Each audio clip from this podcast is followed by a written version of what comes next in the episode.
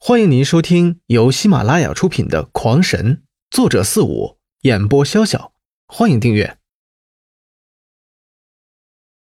第三十九章，这一下刘辉有些意外。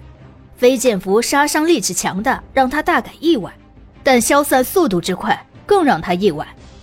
而他的攻击立刻引来了那些妖兽的侧目，接着如流星一般，九道各色身影如飞一样向他冲来。徒弟快跑！龙皇大叫一声，便是一个前冲追上了一只妖兽。虽然身体之差不下百倍，但是他一爪子便硬是将它拍落下去。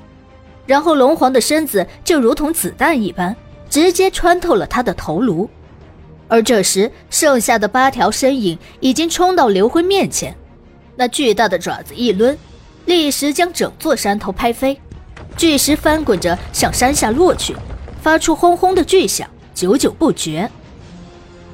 刘辉则利用踏天靴，在地上一踏，便逃到另外一座山之上。而下一刻，那八条身影同时攻到，轰隆之声再响起，山头又被削平数十米。龙皇担心徒弟，却也知道刘辉定是要让他们引开，好给自己各个击破的机会。这边必杀一之后，再度飞身追上。在咬其正中奔跑较慢的黄金犀牛，但是这一次他却郁闷的无法快速将其杀灭。那可怕的防御力，连龙皇这圣兽都有些头痛。正在刘辉感知到龙皇已经拦下第二只时，突然一声鹰啸传来，而让刘辉心惊的是，在这数十里的感知范围内，竟然没有发现这只鹰的存在。也就是说。这只鹰完全是这十只妖兽之外的存在。小子，小心！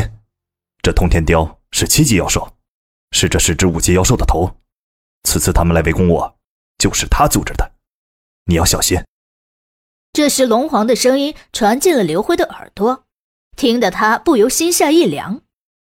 当初自己与古媚姨大战初级妖狼，结果是一招都无法扛下，眼下这竟然是五级以上。自己还混个屁呀！脚下疯狂连坐，飞快的在各个山头间跳跃，他完全没了办法。一只足可以比拟一座小山的巨大飞雕，突的出现在他面前，完全的挡住了他的去路，让刘辉不由得一愣。而就在这一愣之间，后边的灵兽全数跟上，八兽占满一座山头，牢牢的将刘辉是围在了中间。哦完了完了，呃，这下可真是完蛋了。看着这八个个个都有半山高的庞然大物，刘辉是心如死灰。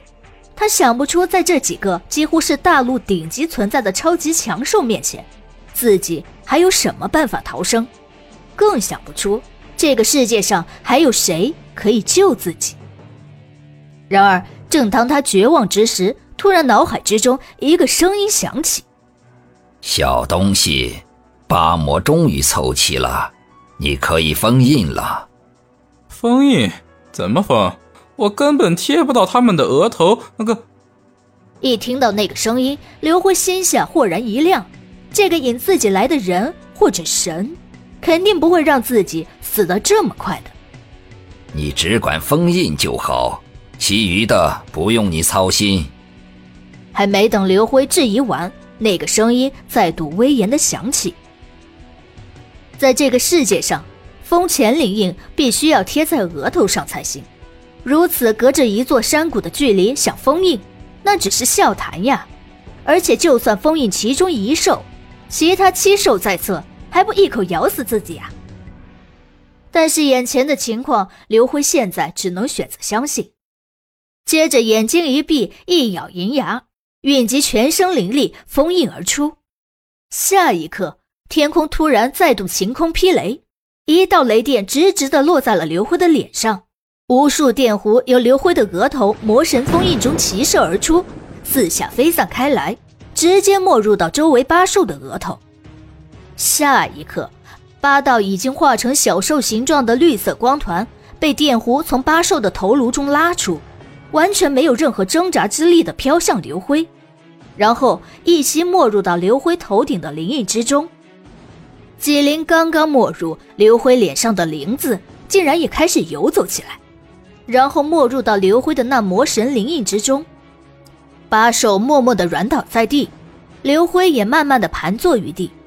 强大的能量在他脑域中冲撞，使刘辉感觉到自己随时都有可能爆头而亡。